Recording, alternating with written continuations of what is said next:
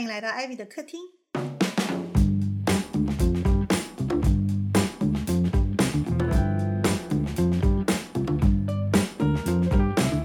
大家好，我是 Ivy。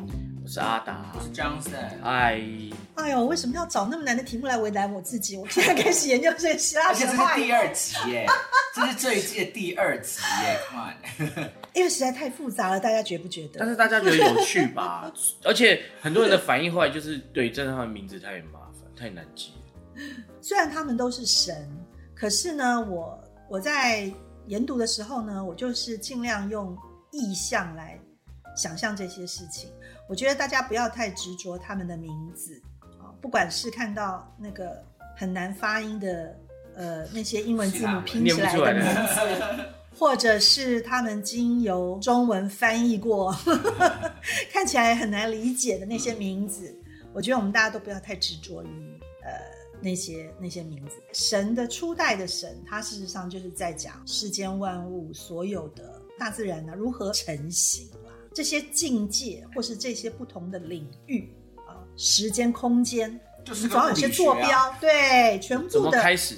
怎么成型，然后在这个环境里面产生了哪一些呃价值观，嗯或者是一些特质，或者是一些理念啊，种种的这样那样，可能有一些是以我们现代人的理解，它会比较像是正面的能量，有一些可能就会是一些负面的一些概念，可是它就同时都存在这些时空里面。只是这个嗯，西方的它它这些东西的创造跟产生，我觉得它没有那么的二元论啊、就是没有那么的说是要分个是非善恶，嗯，要分个谁对谁错啊，然后也没有那么明确的呃一种伦理道德的束缚啊，大家看得到嘛，就是里面就是充满了乱伦嘛，嗯。嗯。但是它并不是那么真的觉得说，好像这件事情发生了以后，就假设你是一个神，你乱伦了，然后你就失去了神格，没有的，它完全没有这样子的相关。嗯你这个神还是代表了什么？那个神还是掌管的什么？啊，它就是一个这样子的一种一种一种概念。嗯那我们上一期因为就是从就是 Hesiod 写的这个神谱里面做一个起点来讨论的。那我们不是讲一开始有 chaos 有混沌生出五碟小菜吗？盖亚在一开始她不是自己创造了自己的老公吗？Uranus 她创造了天，对不对？盖亚是大地嘛，所以她需要一个天。那盖亚是女的，所以她需要一个男的。然后有一个故事是这样讲的：Chaos 是问盖亚为什么要再创造，盖亚说他喜欢创造生命，让所有的生命，它每一个创造出来的生命都代表一个希望。所以他创造 Uranus 的时候，其实是 K，他不是从自己的子宫生出来的，他是从他的手指指着一个方向，然后 Chaos 就给了他一个力量，让盖亚是从手指把天造出来的。所以 Uranus 是大地创造出来的第一个希望，第一个生命，好美很美哈。嗯所以你看，我们一讲希望都是手指往前方一指，对不对？就是希望，就是哎指着远方，然后它又是天嘛，所以我一直觉得我对于天王星有一个很很特别的感觉嗯啊，因为过去我们都最不了解水瓶座，对不对？我们都说水瓶座是外星人啊什么，但是你知道从一开始的起源这样去思考，然后把这些特质想到水瓶座的身上的话，就会觉得水瓶座你会越来越了解他。他虽然好像很混乱，但是这些特质为什么来，事实上都很有连贯性的。而且不要忘记哦，就是说我们上集有讲，Uranus 真的太会生，Uranus 就是一个性欲非常强的男神，这个天，这个天神。嗯所以你看他生了那么多，他生了十二泰坦神，他生了三个独眼巨人，三个百臂巨人啊，生了各式各样的东西，生一大堆东西出来。刚刚你说那个幸运很强的男神，我确定江正眼睛有挑一下没，对啊，我想说，听起来好棒哦。幸运很强的男神，水瓶座的男生啊，是不是都都觉得很骄傲？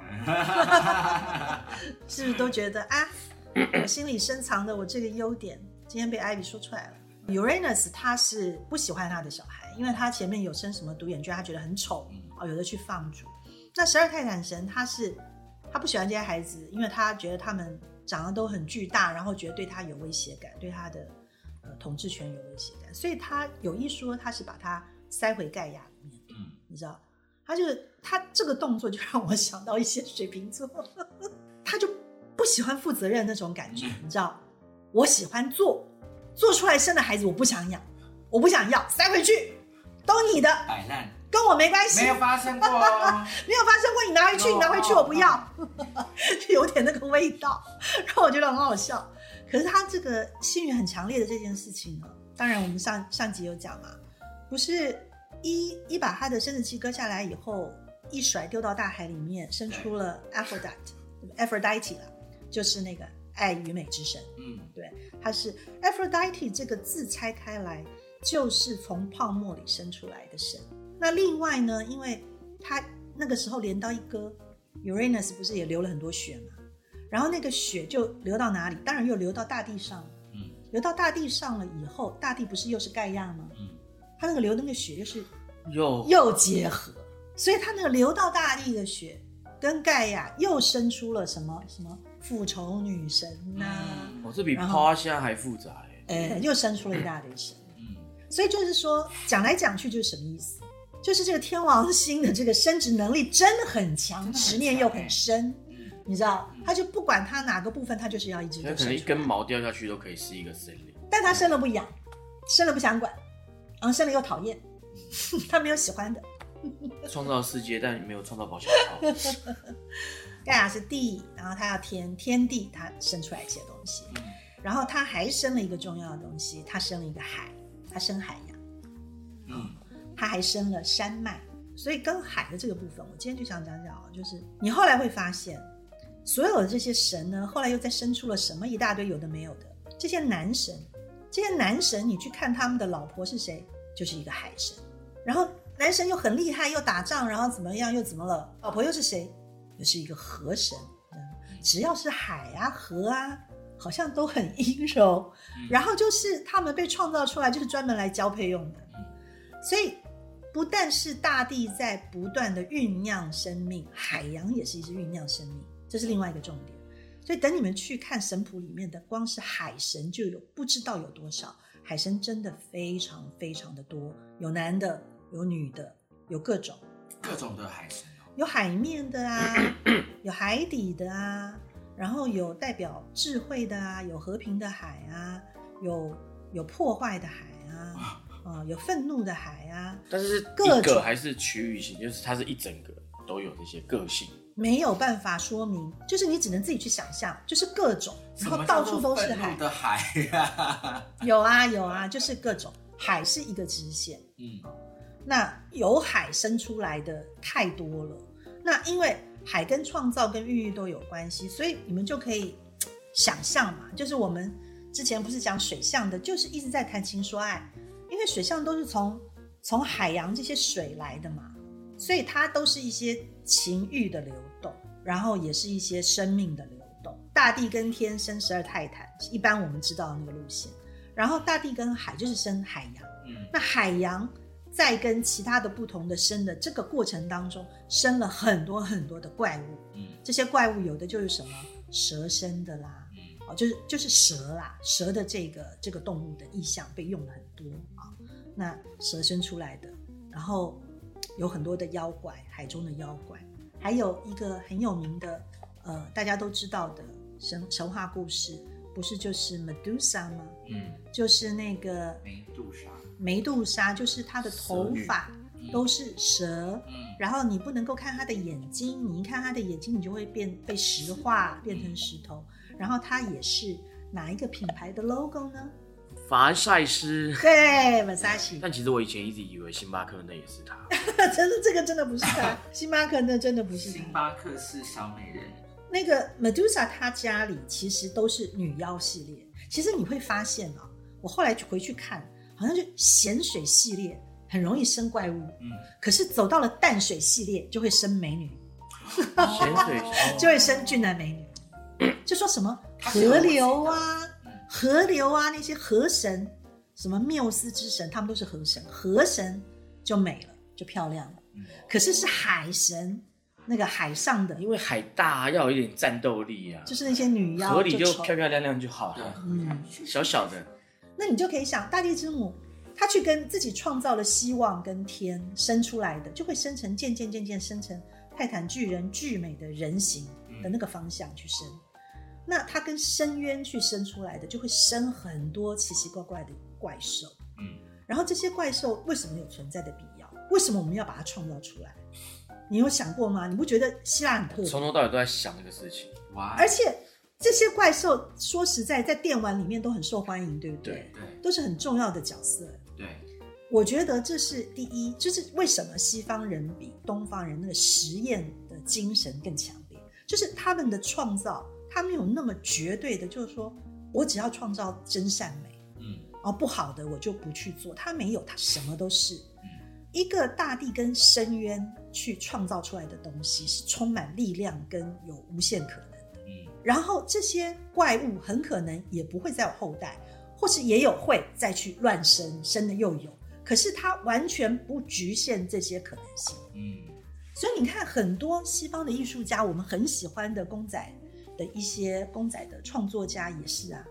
你不觉得他们的想象力在制造一些玩偶的时候，或制造一些公仔的时候，他就没有什么规规则，没有规范。嗯但是它永远可以创造出很多非常不受拘束、不受形体限制、不受规范限制，不管是头很多，或者是身体很奇怪，或是头很大身体很小，或是反过来，或是脸很模糊，或是他的五官不管怎么样，他们都还可以掌握一个美感，都有那种创意本身的美感在里面，这是我真的最喜欢的部分。嗯。那你不觉得就是说讲到原创跟没有局限性的这些价值观，在我们呃东方人要创造一些东西的时候，实际上就很受限。嗯，当然，我觉得近近几年来，大家越来越有进步，因为我们不断的呃东西文化在交融嘛，然后呃网络也好啊，现在很多的资讯的接收无远弗届，我们都可以同步吸收到很多、呃、最新的一手创作的资讯跟给我们的影响。嗯这么多年下来，所以现在很多的创作作品，你有的时候第一眼也分不出来，哎，这个应该是谁创作的哦？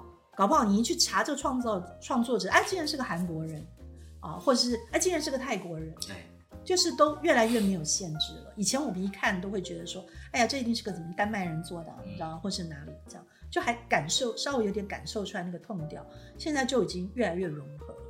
然后在这里，为了怕大家不理解，我再解解释一下哦，它一开始地理位置关系给大家听，因为以盖亚为中心的话，它是大地嘛。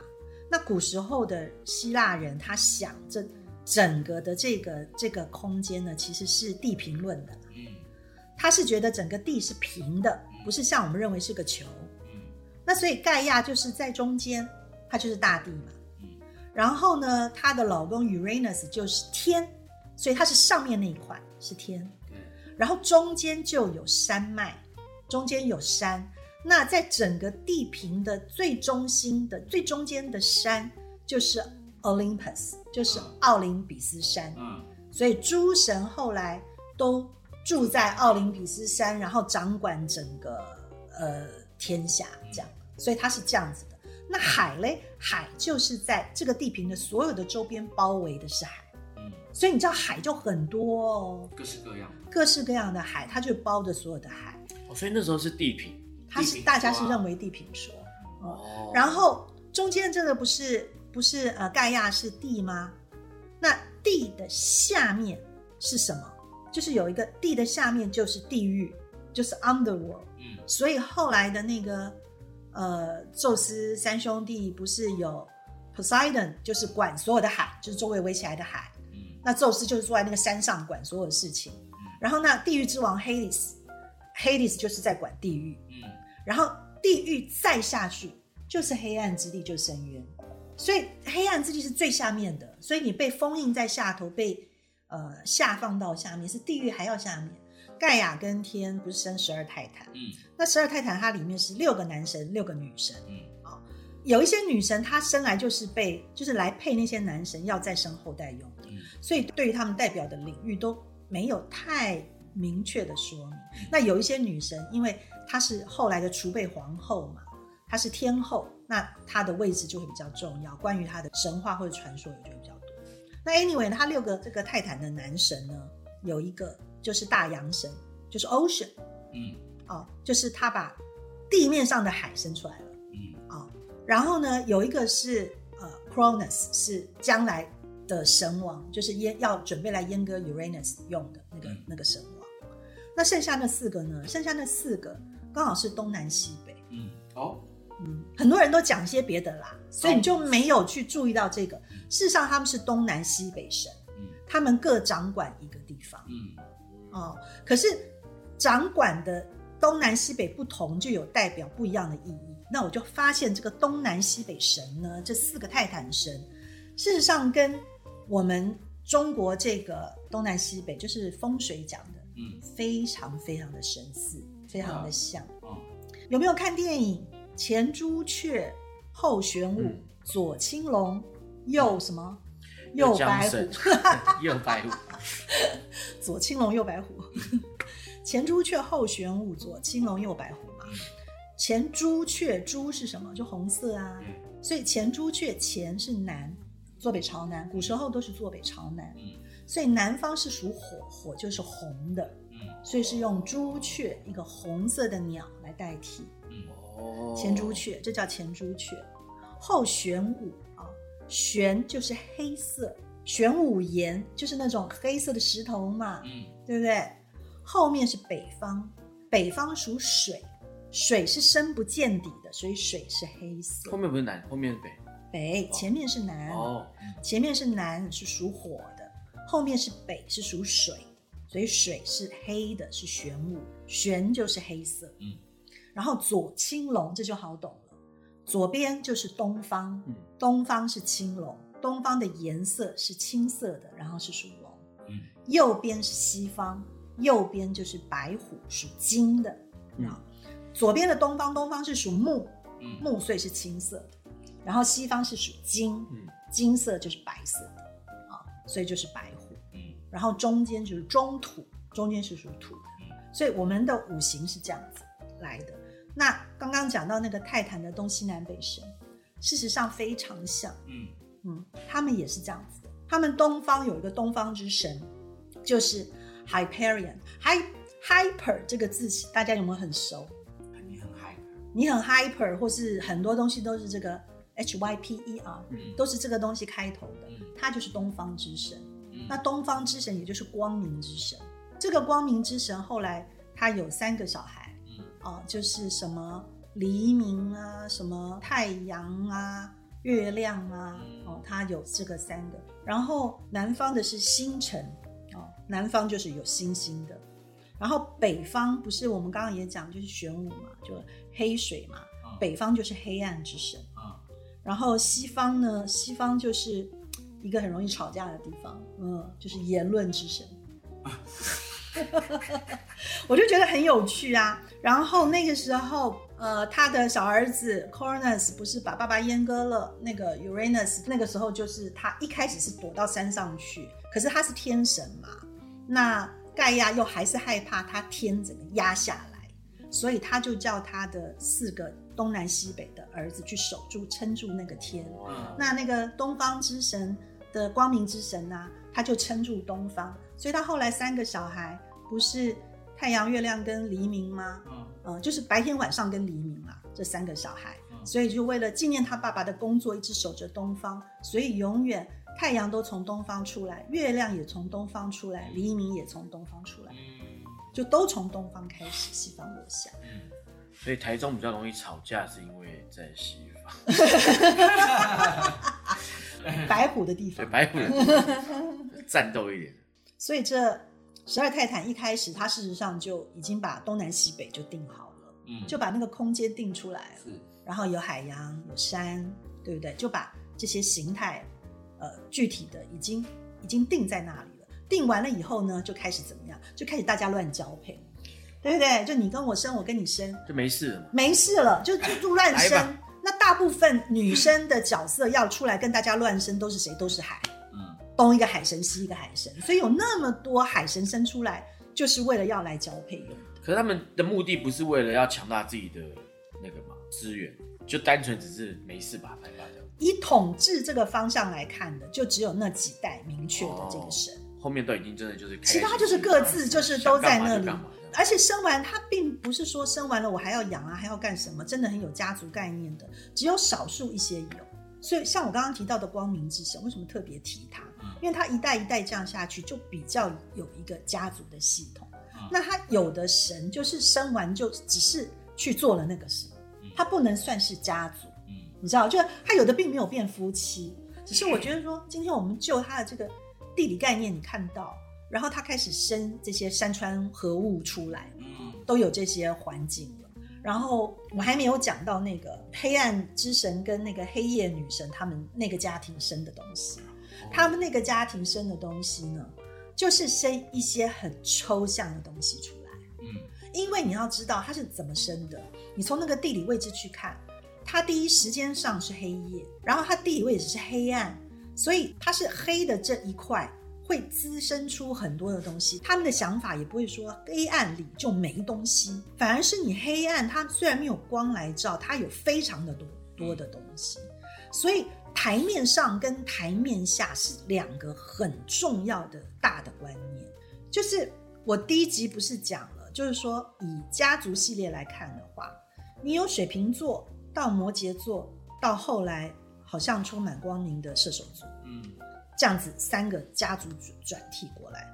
可是你水瓶座再下去是管大海的双鱼哦，射手座再上去是管地底的天蝎哦，就是这两块这两个星座，它就是一个属于黑暗也好啊，下层不能讲下层，就是 underworld 地底世界，就是台面下的，或者是海洋是广阔，然后是深不见底的，嗯然后黑暗是无边无际的，对不对？就是这些一种很延展性、很辽阔、很没有边际，可是它完全又是看不见，你没有引导，你只能够摸索，那个力量是很大很大的。嗯它在十二星座里面，事实上是有很强很强的主宰的力量。嗯也就是说，你如果说从十二星座去认识我们自己的性格的时候，你不是很简单的只看那个台面上的部分，嗯它有很多部分是从你的台面下的性格是怎么延伸的，就跟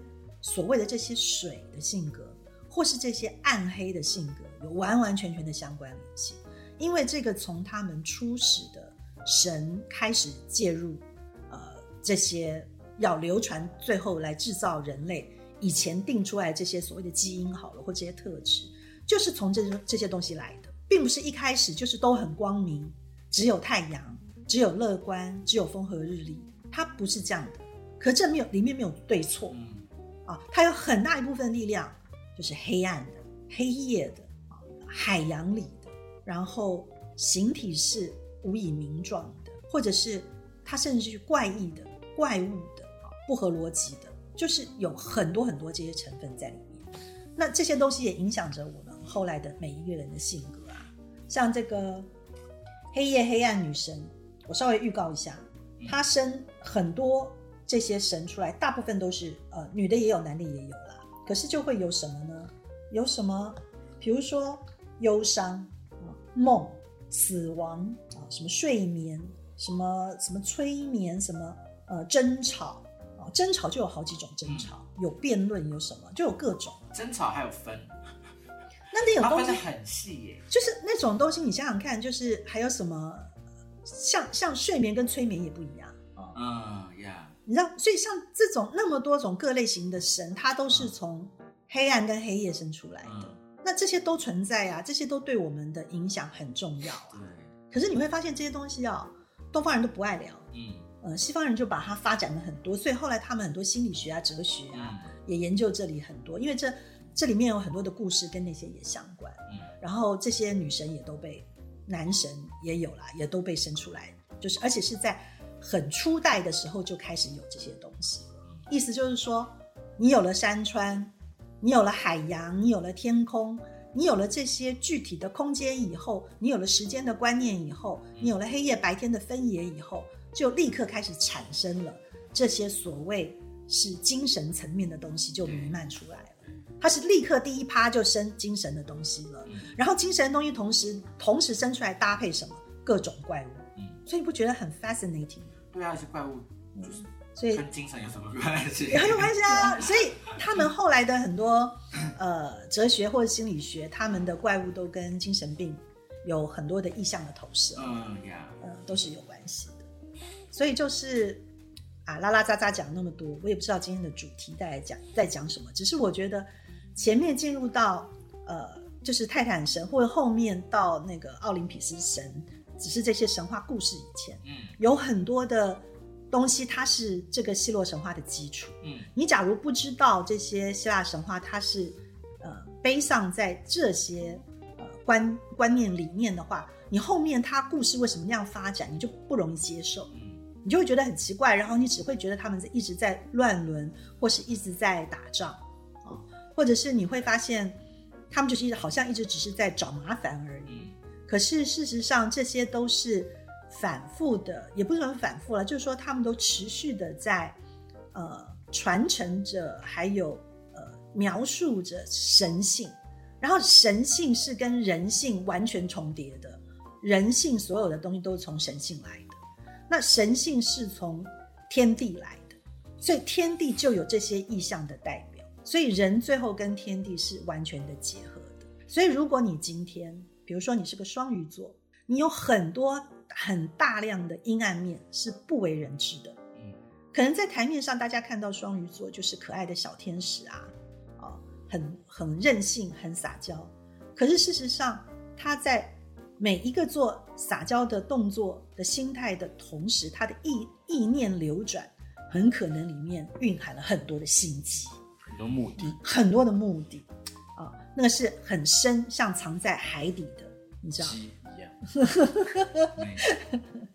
或者是一个呃天蝎啊，就是我觉得今天就是大家可以想想，讲了这么多的海嘛，哦，你就可以想那些都是影响双鱼座的所有的基因的来源。嗯那天蝎就是从那些黑暗、深渊、黑暗地底这么多这么多的东西塑造出来的一个蝎子啊。那大家不要觉得黑暗面就是在做坏事，不是这么单纯直接。黑暗面是一个很强大的力量，它是一个有一种很原始的本能的策动。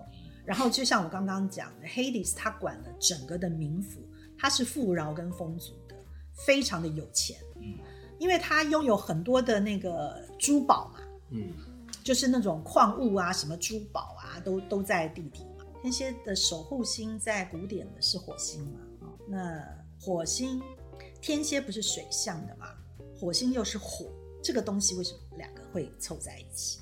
嗯因为水有很多水的含义，水象星座里面不是有巨蟹、天蝎、双鱼吗？那双鱼我们刚刚讲了，所有的海、所有的河流都是双鱼，对不对？都跟双鱼有关，养得出鱼的嘛，就是这些，就是这些水。嗯那巨蟹它是跟潮汐，因为它是月亮，嗯嗯，它是跟潮汐相关。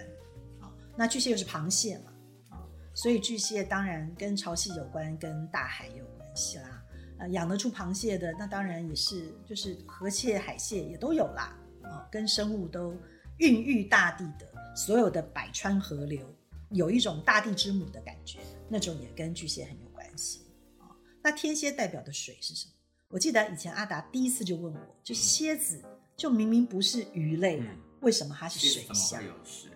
因为其实古代的蝎子它是土星，它这它是火星守护的，嗯。它代表的还是战争、杀戮跟残暴，它代表的水，水就是血，哦。哦，是血液的血，所以魔蝎大帝就是在喝血的一个人。就是只要你的血液还有体液，嗯这些都是蝎子在掌管，哦。所以他才掌管性爱啊，嗯。哦，嗯，他才掌管性爱跟死亡，天蝎座的性欲蛮强，因为他是从 Hades 来的嘛，就是说，然后他是地底的冥王嘛，那所以后来冥王星守护他，有三王星出来以后，冥王星守护蝎子。可是，在古典，他也是火星守护的，嗯。他也是跟战争、呃杀戮这些都，它都是守护，它都是代表这些相关。不是说它本身就非常的残暴，而是它就是跟这些概念是它守护，是它相关的。嗯，所以火星守护的在古典是蝎子跟白羊。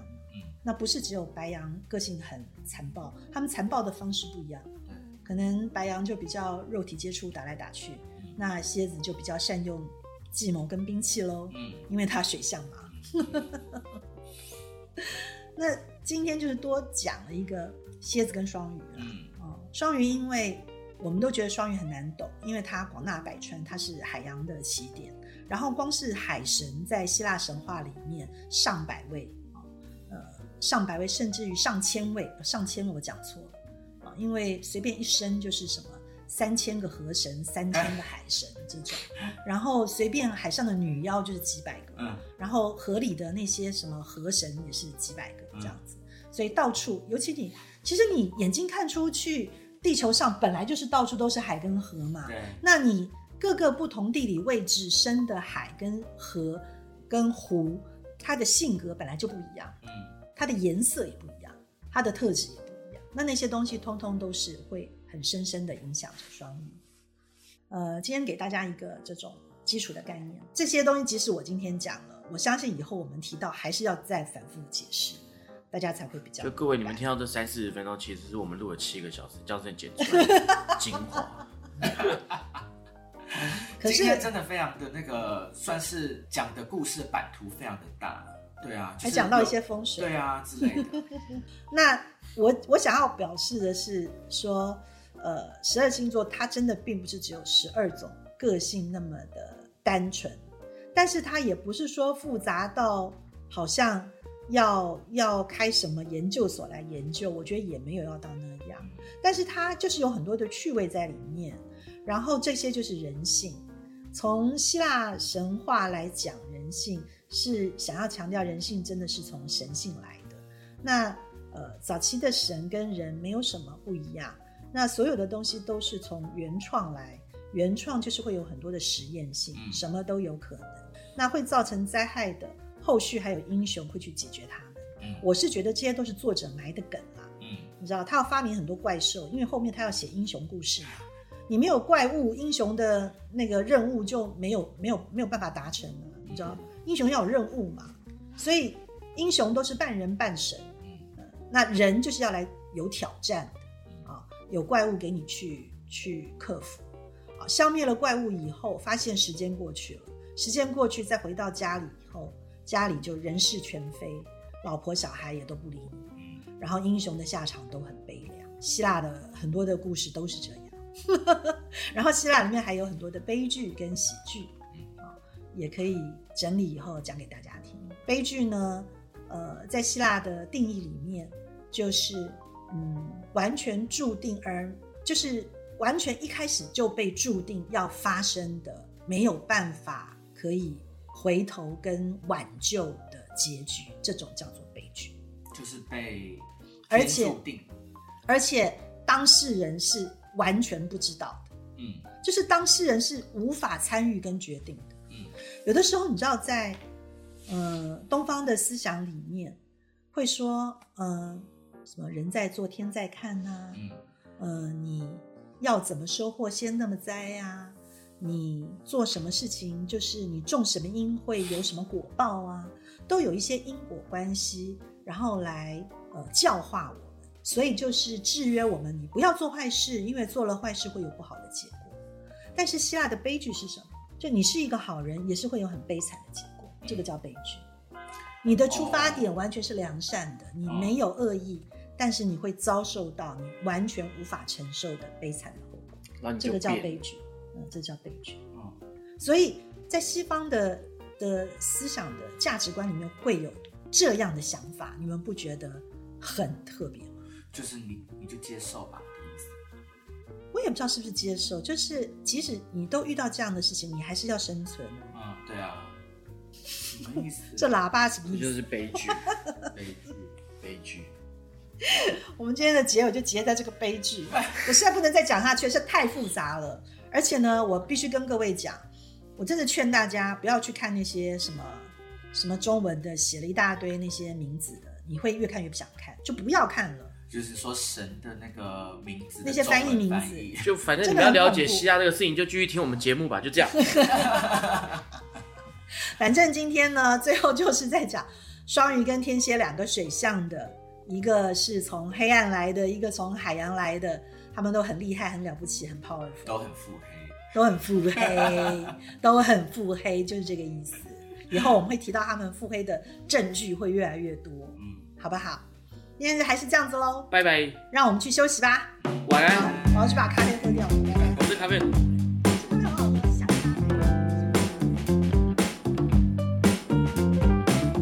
你喜欢这样关于艺术设计与时尚的内容，欢迎订阅我们的节目，也可以在脸书和 Instagram 搜寻 Paper Magazine，留言私讯或是写信告诉我们你的想法。谢谢你今天的收听，我们下周见。